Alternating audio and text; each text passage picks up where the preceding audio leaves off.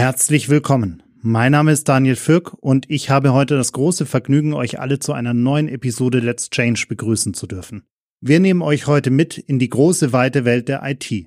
Dominique Leikauf hat sich hierfür mit Hannah Hennig getroffen, die kurz vor dem Ausbruch der Pandemie die Rolle der CIO der Siemens AG übernommen hat und damit innerhalb weniger Wochen dafür sorgen musste, dass die digitale Infrastruktur für rund 300.000 Mitarbeiter weltweit auch remote funktioniert. Wie gut das geklappt hat, welchen Wandel die Rolle der IT in Unternehmen generell durchmacht und wie sich Siemens im War for Talent aufstellt, verrät Hennig im ausführlichen Gespräch. Hierfür übergebe ich nun an Dominique und wünsche euch viel Spaß beim Zuhören.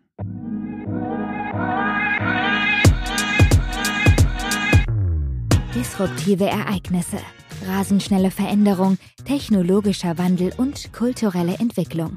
Wir leben in Zeiten, in denen gestern weit entfernt scheint, in denen morgen eigentlich schon übermorgen ist, in denen wir uns an immer neue Rahmenbedingungen anpassen müssen. Herzlich willkommen zu Let's Change, der Podcast-Show mit Dominique Leikauf, die mit inspirierenden Role Models aus Wirtschaft, Politik und Wissenschaft diskutiert, wie wir gemeinsam eine Zukunft gestalten können, in der wir alle gerne leben und arbeiten. Herzlich willkommen bei der neuen Folge von Let's Change, heute mit Hannah Hennig. Ich freue mich sehr. Und meine erste Frage an Sie ist, was bedeutet Veränderung für Sie persönlich? Ja, Veränderung für mich heißt tatsächlich einen, ähm, etwas neu zu definieren von einem Zustand, der jetzt eingetreten ist oder der sozusagen schon eine gewisse Zeit vorhanden war, in ein neues, in ein ja, in einen anderen Zustand sozusagen zu überzuführen. Ja, das, und ich meine, häufig gibt es ja diesen Spruch, äh, wenn Sie zum Beispiel sich über etwas ärgern, dann sage ich immer, ähm, love it, leave it or change it. Und äh, deswegen glaube ich, Veränderung ist nicht nur unbedingt was Großes, sondern betrifft eigentlich fast jede Situation in unserem Leben. Und insofern glaube ich, muss jeder für sich in jedem Moment eigentlich, wenn er etwas zum Beispiel nicht mag oder wenn er etwas sieht, was ihn begeistert und er das bei sich noch nicht als Zustand sieht, sozusagen, auch ähm, in diese Richtung sozusagen bewegen. Und letzter Beispiel, äh, vielleicht aus dem persönlichen Leben, allerdings meine Tochter, die sich momentan in einer äh, WG befindet mhm. und äh, dort momentan sich beschwert über ihre Mitbewohnerin. Da habe ich gesagt, meine Tochter, du hast drei Möglichkeiten. Love it, leave it or change it. Und äh, sie hat sich äh, mittlerweile dafür entschieden, dass sie das liebt. Sehr gut. Beim Thema Change sind wir auch eigentlich direkt so ein bisschen bei der nächsten Frage. Sie sind ja jetzt nun seit knapp zwei Jahren CIO bei der Siemens AG und kurz vor der Pandemie, also erstmal da Hut ab, war wahrscheinlich nicht der sonderlich ruhigste Start in diese neue Position, die ich mir vorstellen kann. Und wo lagen da so die größten Herausforderungen für Sie in der Zeit? Also erstmal war es ja nicht geplant, dass ich vor der Pandemie, kurz vor der Pandemie wechsle, sondern das war in der Tat ein völlig ungeplantes sozusagen Risiko. Die Herausforderung für mich persönlich war natürlich zunächst, circa 300.000 Mitarbeiter aus einer stat stabilen, statischen Arbeitsplatzumgebung in eine Remote-Arbeiten aus, von zu Hause zu, sozusagen zu verändern. Und das, obwohl ich den Konzern null kannte. Also ich meine, Sie müssen sich ja vorstellen, wir haben effektiv, ich sage das, in Englisch heißt das, we have moved mountains, weil wir wirklich innerhalb von kürzester Zeit, effektiv in zwei Wochen, ein völlig neues Toolset ausrollen mussten an Infrastruktur, das eben unsere 300.000 Mitarbeiter ermöglicht hat, äh, von zu Hause aus zu arbeiten, wofür wir normalerweise Monate gebraucht hätten. So. Und was passiert dabei? Da ruckelt's, da scheppert's. Ja, das heißt, was natürlich wichtig war für mich und damit waren wir auch in der Tat, war einer der Schlüsselfaktoren. Wir haben von früh auf kommuniziert. Ich habe auch mit dem Vorstand früh auf kommuniziert. Ich dürfte auch im Krisenstab sein, um nochmal zu sagen, wir, wir machen alles möglich, wir wollen euch produktiv halten. Es wird aber rappeln in der Kiste. So, ihr müsst uns bitte ein bisschen äh, Credit geben und ein bisschen Geduld haben mit uns. Und das hat dazu geführt, dass wir tatsächlich auch, obwohl es am Anfang natürlich nicht alles reibungslos lief, wir Zeit bekommen haben, um das wirklich auch umzusetzen. Und ähm, wie gesagt, das war dadurch gegeben, weil ich das Vertrauen hatte, im Krisenstab direkt mitzuarbeiten zu dürfen. Und habe trotzdem in dieser Zeit es geschafft, effektiv in wenigen Wochen über 100 Stakeholder kennenzulernen. Und das alles dank virtuellen Arbeiten. Weil Sie stellen sich vor, ich hätte sozusagen, ich hatte ja ein ganzes Jahr ausgeplant, wen ich in welchem Land, wir sind ja 100 200 Ländern sind wir ja ansässig und auch meine Leute sitzen in ungefähr 200 Ländern. Hatte er natürlich ausgeplant, welche Lokation ich besuche. Das war ja alles nicht möglich mit Covid. Also folglicherweise musst du dich den Kollegen, Kolleginnen auch so bekannt machen, damit überhaupt dieses Vertrauen wachsen kann. Und dadurch, wie gesagt, das waren eigentlich die Hauptthemen, die mich bewegt haben, das Vertrauen zu bekommen, äh, obwohl man mich nicht kannte, diese wahnsinnig herausfordernde Krise äh, mit den Kollegen zu bewältigen, weil ohne die Kollegen wäre es ja nicht gegangen. Also ohne den Fachbereich hätten wir als IT nicht gut wirken können. Wo hat's denn so am meisten geruckelt, wenn Sie das sagen äh, dürfen, als so in den Anfängen? Ja gut, ich sag mal, einige Mitarbeiter konnten sich da nicht sofort sozusagen einloggen und zwar in die Applikationen, die sehr spezifisch waren. Ne? Mhm. Also da waren natürlich Befürchtungen wie, schaffen wir den Monatsabschluss? Das sind auch reine SAP-Systeme, ja, für die sie natürlich schon auch, ich sag mal, alles Applikationen, also, mhm. also Anwendungen, wo sie auch höhere Sicherheitsanforderungen haben. Ne? Also ich sag mal, an ihr also dass sie mit jemandem Videokonferenz machen können oder Audiokonferenz machen können oder dass sie e ihre E-Mail sich äh, sozusagen äh, jederzeit machen können. Das sind sie ja von privaten Leben gewohnt. Aber wenn sie dann, dann anfangen, über äh, Personalanwendung äh, sozusagen ihre Arbeit zu äh, äh, erledigen oder wenn sie ihren Monatsabschluss, wie gesagt, machen wollen, ja, Finanzthemen, Finanzdaten etc. Da war natürlich am Anfang nicht unbedingt äh, alles gegeben, so dass sozusagen sie störungsfrei arbeiten konnten. Das mussten wir eben sukzessive anpassen, von den äh, Sicherheitsstufen her, von den ähm, Erreichbarkeiten her etc. pp. Das waren sozusagen wirklich die Anfänge, die uns äh, sehr gestört haben, die nachher auch sehr lange gebraucht haben, bis wir das vollständig auch äh, voll flächendeckend alle hundertprozentig auf, ich sag mal, Zero äh, Issue dann ähm, äh, haben laufen lassen. Das Thema IT, also ganz klar heute im Fokus, war ja in den letzten zehn Jahren immer wieder so beliebter Angriffspunkt für Outsourcing, Einsparungen, Offshoring, Zentralisierung, was es da nicht alles gibt. Und natürlich glaube ich, dass auch die IT für Siemens war davor vermutlich nicht gefeit. Hier hat es ja unzählige Umbrüche gegeben in den letzten Jahren in vergleichsweise kurzer Zeit, auch bevor Sie kamen. Das heißt, Sie kamen dann hier rein und hatten äh, die Mannschaft, die es eben gab. Und wie haben Sie es geschafft, dort die Mitarbeiter zu begeistern und auch für eine innovative Arbeitskultur zu sorgen? Also am Ende des Tages muss ich auch nochmal vielleicht ein bisschen Demystifizierung der, dieser ähm, vermeintlich negativen mhm. Touch eines Veränderungen innerhalb der IT oder Technologie nochmal aufräumen. Ja, also wie gesagt, nicht nur Siemens, sondern viele Unternehmen, Sie haben vollkommen recht, sind sozusagen in der IT durch diese verschiedenen Veränderungen zentral, dezentral, Outsourcing, Insourcing und dergleichen durchgelaufen. Am Ende des Tages ist es so, dass wir gerade wenn wir wenn wir uns entscheiden, also ich oder Kollegen äh, sich entscheiden, in der IT zu arbeiten, da muss man natürlich sich auch letztendlich auch darauf einstellen, dass die Veränderung genauso schnell kommt, wie die Technologie sich verändert. Und da sind, wie Sie ja wissen, vielleicht die Zyklen ja mittlerweile viel kürzer geworden als vorher. So, das ist ein Aspekt, warum in der IT tatsächlich viel mehr sich verändert als vielleicht woanders. Gerade aber auch in anderen Technologiebereichen, bin ich sicher. Das andere ist natürlich, wir verändern uns auch mit dem Geschäft, wie sich das verändert. Ja. Und insofern ähm, ist, es, ist es natürlich äh, wichtig, dass wir eben jeden Mitarbeiter, jede Mitarbeiterin auch nochmal klarstellen, warum wir uns verändern.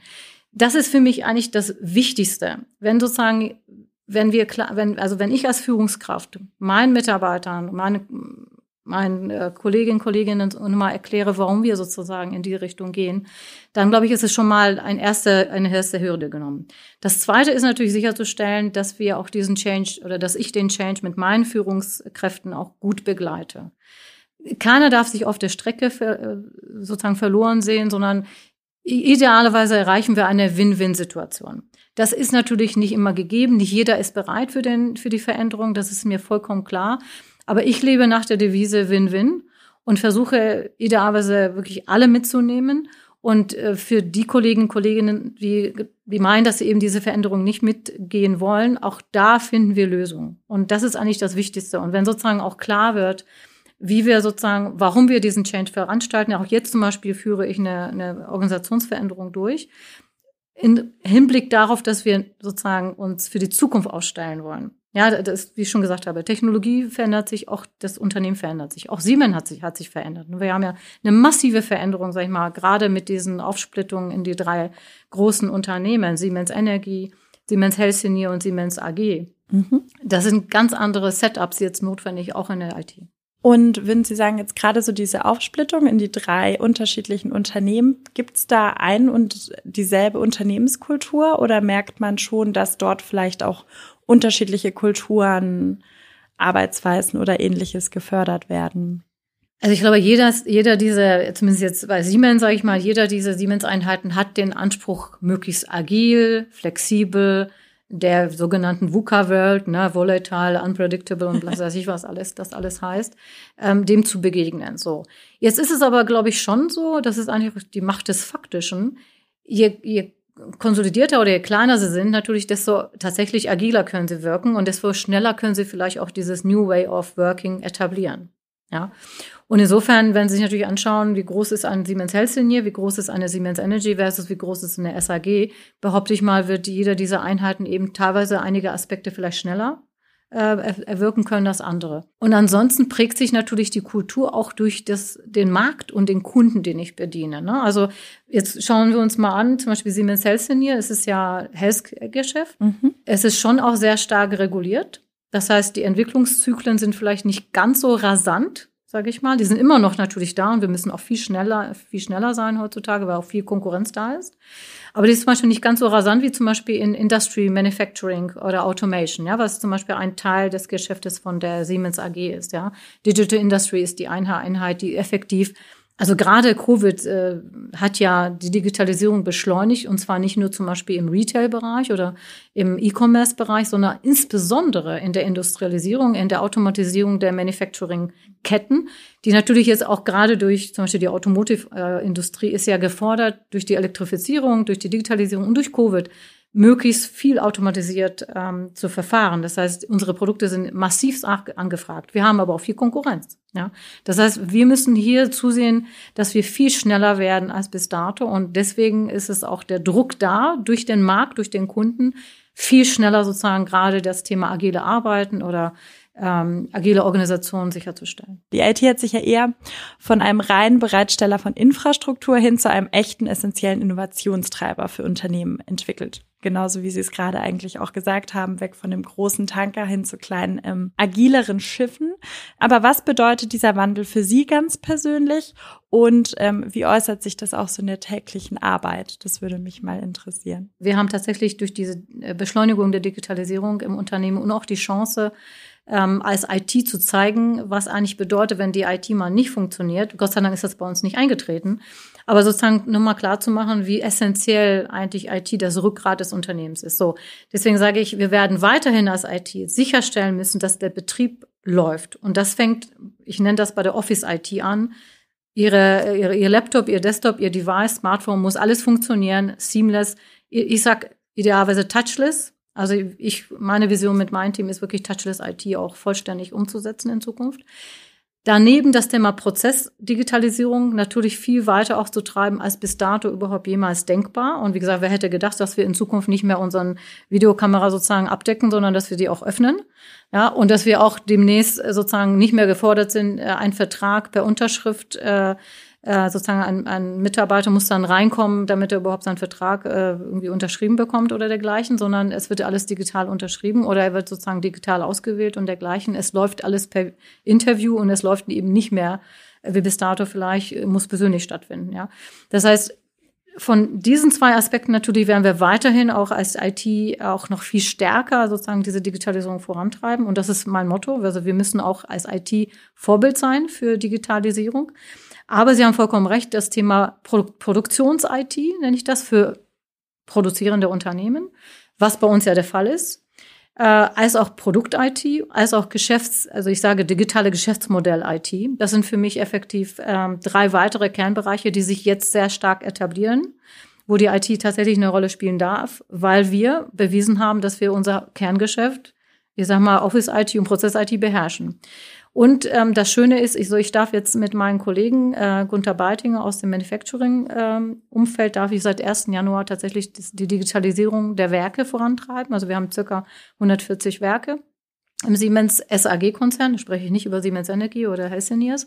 Und da geht es tatsächlich auch wiederum um das Thema Beschleunigung der Digitalisierung der Werke, wo wir insbesondere, und das freut mich total, wirklich sehr, ist diese, diese sogenannte OT-IT-Konvergenz, die wir eigentlich auch in dem Wort IoT, Internet of Things, soweit wiedersehen, weil wir nämlich dort wirklich, sag mal, die Hardware-getriebene und Software-embedded ähm, Produktwelt der, der, der Werke sozusagen verbinden sehen jetzt mit der Informationstechnologie. Das heißt, äh, der Technologie, die es ermöglicht, aus den Maschinen Daten rauszuziehen und daraus Erkenntnisse zu gewinnen und damit auch viel schneller äh, Produkte zu generieren, mit viel weniger Aufwand, sogar äh, carbonneutral, energieeffizient etc. Also wirklich großartige Welt, äh, in der wir uns jetzt bewegen, wo wir auch als IT Standards definieren können mit den Werkskollegen, damit wir die Produkte eben nicht nur für eine Lösung, die bislang für ein Werk äh, not, äh, gemacht wurde, dass wir diese skalieren können über alle Werke. So. Und das andere Thema ist natürlich das Thema Produkt-IT, äh, wo wo wir zum Beispiel jetzt wunderbar,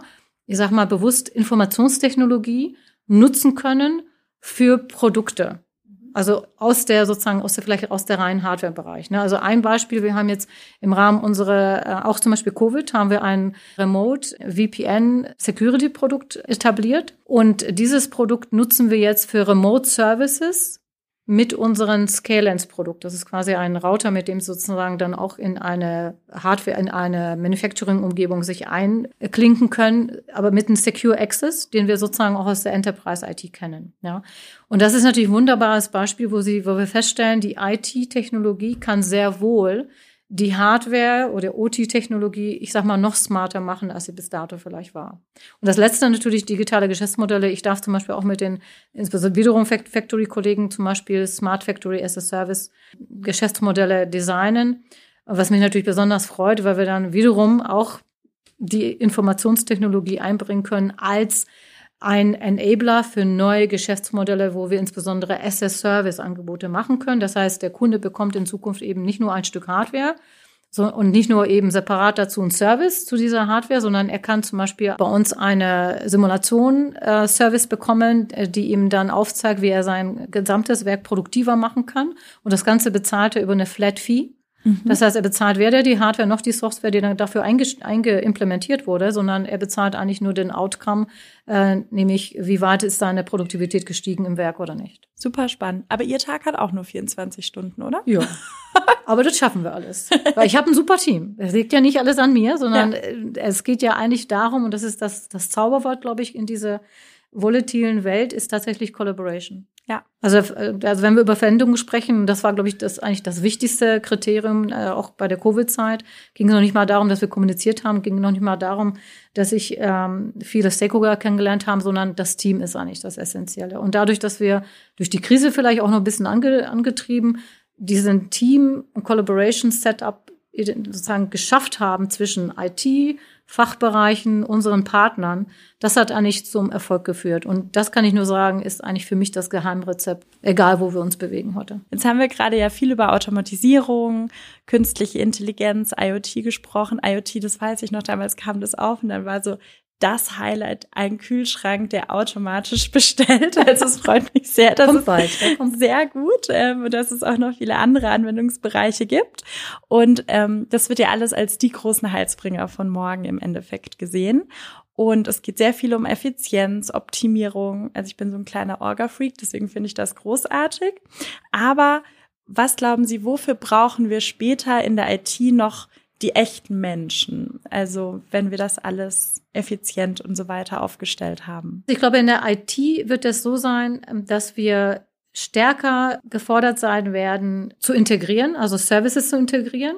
Gerade wenn wir davon ausgehen, dass viele sozusagen vorgefertigte Produkte, sogenannte Software-as-a-Service-Produkte sein werden. Die müssen aber miteinander auch verbunden werden, gerade wenn Daten ausgetauscht werden. Und das Thema Security zum Beispiel, Sicherheitsaspekte, ist nicht zu unterschätzen. Das heißt, die, die, die IT wird insbesondere Profile brauchen von Menschen, die Lösungen finden, wie verschiedene Komponenten zusammengesetzt werden können und dort, wo eben es noch keine Lösung gibt, zum Beispiel in der KI gibt es nämlich noch nicht für alles eine Lösung, muss über Technologiebausteine, sogenannte Plattformen, auch neue Lösungen entwickelt werden. So, und genau dafür wird es Menschen geben. Das heißt, ich behaupte mal, ja, wir werden alle Profile brauchen, von dem einen ein bisschen mehr als von dem anderen. Und wir werden insbesondere Profile brauchen wie, ich sag mal, Business Engineers oder Business Analysten, Projektmanager, Also alles, was sozusagen die Maschine, also überall, wo sie mit Menschen Lösungen kreativ erarbeiten können, diese können sie ja nie sozusagen vorprogrammieren. Das ist, das geht weder mit einem Algorithmus, auch mit einer KI, sozusagen, wir müssen trotzdem Menschen orchestrieren, die mhm. sozusagen Lösungen zusammenstecken. Und da natürlich das Thema Architekten und Solution Designer. Das sind, glaube ich, so die Hauptprofile ähm, der Zukunft. Ich möchte aber bitte nicht unterschätzen lassen, auch die Kolleginnen und Kollegen, die sich insbesondere für den Betrieb sozusagen auch spezialisieren. Da gibt es tatsächlich auch viel zu wenig Personal, weil am Ende des Tages, wir haben es gerade beschrieben, ohne den Betrieb, egal ob er vom Partner ausgeführt wird und wir diesen Partner steuern oder ob wir das selber erbringen. Ohne das wird nichts funktionieren. Das heißt, wir müssen immer noch verstehen, wie die Blackbox, Cloud oder eine KI, wie die funktioniert. Absolut. Wir brauchen einfach die Leute, die den Grundstein legen ne? und äh, sozusagen auch am Leben erhalten.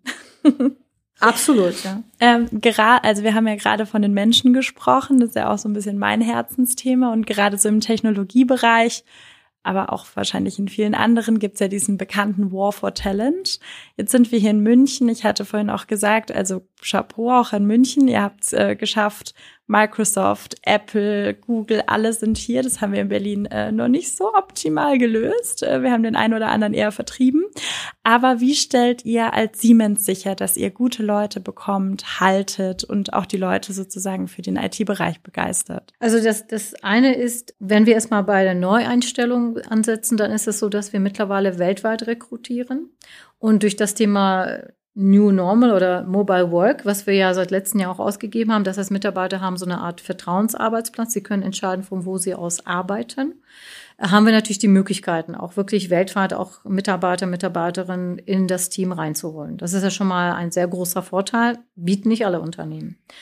Damit hatten wir natürlich auch das Thema Work-Life-Balance oder Work-Life-Integration im Neudeutsch, weil Work-Life-Balance gibt es ja, glaube ich, mittlerweile nicht mehr äh, indem wir wirklich den Mitarbeiterinnen, den Kollegen, Kolleginnen die Möglichkeit geben, ihr Privatleben tatsächlich auch sozusagen wirklich mit den Ansprüchen des Berufslebens, des modernen Berufslebens, wo sie hoffentlich auch Spaß dran haben, zu vereinbaren.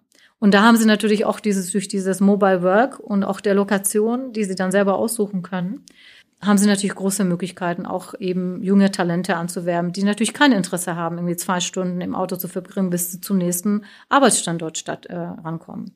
So, das ist sozusagen das eine im Sinne von Neueinsprache, Mitarbeiterinnen, Mitarbeiter. Natürlich haben wir auch wichtig, glaube ich, den äh, äh, Interessenten, sag ich mal, für Siemens ist auch zu verstehen, wofür Siemens steht. Das heißt, wichtig ist natürlich, dass wir auch erklären, was wir als Siemens tun. Also wir transform our customers every day. Also wir sind nah an der Infrastruktur und das heißt, wir, wir bieten Lösungen an, sowohl für den Smart Building Bereich als auch für, für das Thema äh, Smart Industry, Health Near, also Healthcare oder für Energy. Und ich glaube, das sind ganz spannende Bereiche sozusagen, die auch den Purpose auch nochmal ganz klar herausstellen, warum es sich lohnt, bei Siemens zu arbeiten, weil wir wirklich nah an den Themen der Menschheit sozusagen arbeiten.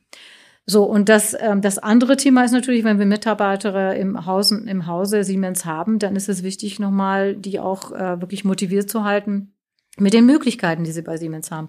Wir haben verschiedene Laufbahnen, da ist Karriere, Laufbahn in Richtung äh, Führungskraft, aber auch Experten oder auch Projektmanagement. Das ist ganz, ganz wichtig für junge Leute, sag ich mal, dass sie wissen sozusagen, wie sie sich auch entwickeln können. Wir wollen ja auch Menschen wachsen sehen bei uns. Ähm, und das andere ist, ähm, dass wir auch Mitarbeiter, Mitarbeiterinnen, Kollegen, Kolleginnen auch Employer behalten. Heißt, dass wir auch tatsächlich auch ganz klar sagen, unter dem Motto Own Your Own Career, wir machen Angebote.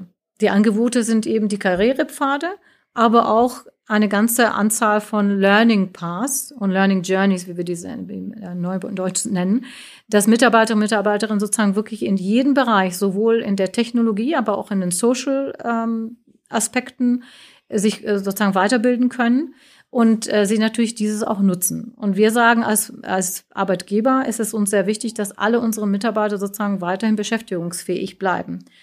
Ob das nun bei uns ist oder woanders. Prinzipiell wünschen wir uns natürlich, dass die Mitarbeiter und Mitarbeiter bei uns bleiben, weil wir dieses großartige Angebot ja machen.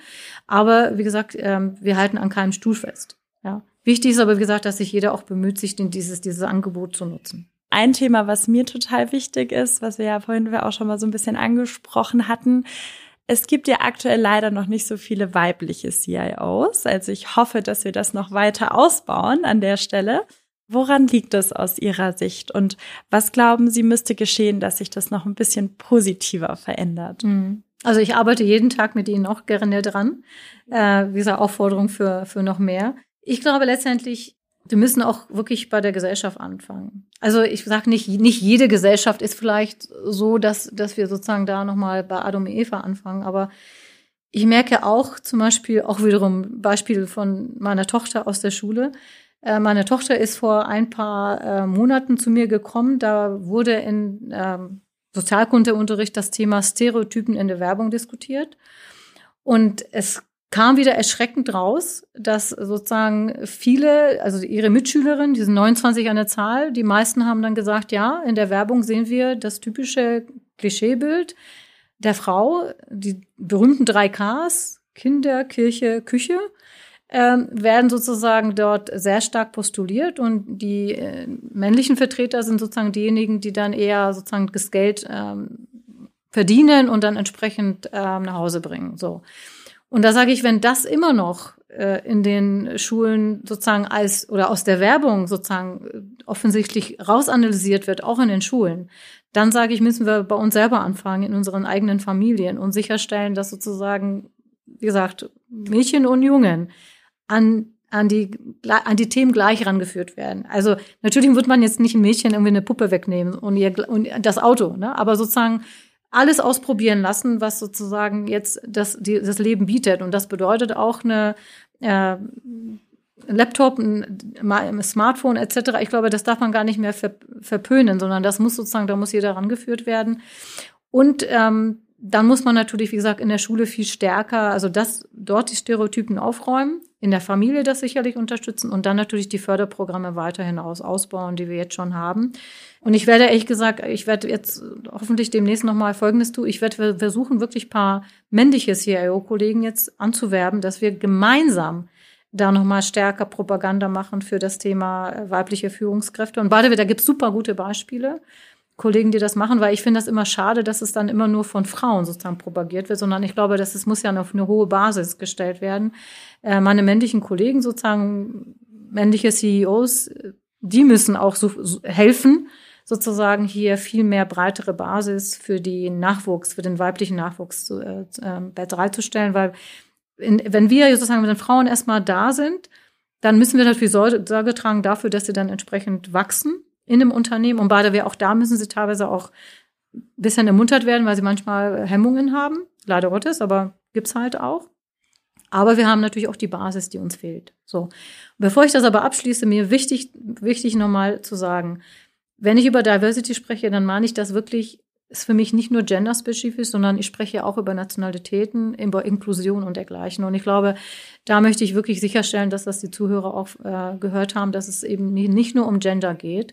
Aber es ist natürlich auch ein großer Teil unserer Bevölkerung, Hälfte der Weltbevölkerung ist nun mal weiblich. Und insofern müssen wir Sorge tragen, dass wir auch da in den Berufen eine Gleichverteilung sicherstellen. Absolut. Ich finde es aber großartig, dass Sie sagen, dass Sie Ihre äh, männlichen Kollegen äh, dazu begeistern wollen. Und ich glaube auch, wenn man die anspricht, die meisten sagen ja nicht, nein, wir wollen das nicht. Ne? Und die meisten, wenn sie Töchter haben, sind erst recht begeistert, weil sich dann auch nochmal das Bild ändert. Ja. Deswegen ähm, da viel Erfolg und ähm, drücke ich die Daumen und Danke. helfe da jederzeit auch sehr gerne. Jetzt, ich könnte mich noch lange unterhalten. Wir kommen nur leider zur letzten Frage. Ähm, ist ein bisschen persönlicher. Wir sprechen ja über Veränderung und da ist die Frage, welche Herausforderungen, die Sie in Ihren letzten Jahren in Ihrer Laufbahn persönlich hatten, aus welcher Herausforderung konnten Sie so das meiste für sich mitnehmen? Ja, also ähm, es ist tatsächlich so, dass ich jetzt bei Siemens eigentlich das größte Betätigungsfeld an Veränderung ähm, erfahre und in, insbesondere tatsächlich die äh, OT-IT-Konvergenz als eine der bereicherndsten Erfahrungen mitnehme. Also, und das wird sich ja, weil für mich, also ich bin ja ein Technologiefan, sonst würde ich ja diesen Job noch nicht machen. Und für mich Technologiefan, deswegen, weil ich einfach großartig finde, was man mit Technologie alles machen kann im Sinne von improve your people's life. Also was kann man sozusagen, wie kann man das Leben verbessern? Und für mich ist wirklich die the next big bad. Es ist wirklich für mich das Thema IoT wenn wir das nicht bewältigt haben, sag ich mal, dann können wir uns können uns genauso gut wieder in Steinzeitalter zurück äh, torpedieren, weil das, glaube ich, wird ähm, ganz viele äh, Lebensbereiche von unserem ähm, Alltag bewegen und es muss das positiv bewegen. Also ich glaube, mit Ihnen haben wir da jemanden Großartigen, der das vorantreibt. Vielen lieben Dank für das großartige Gespräch. Es hat viel Spaß gemacht. Gerne, vielen Dank fürs Interview.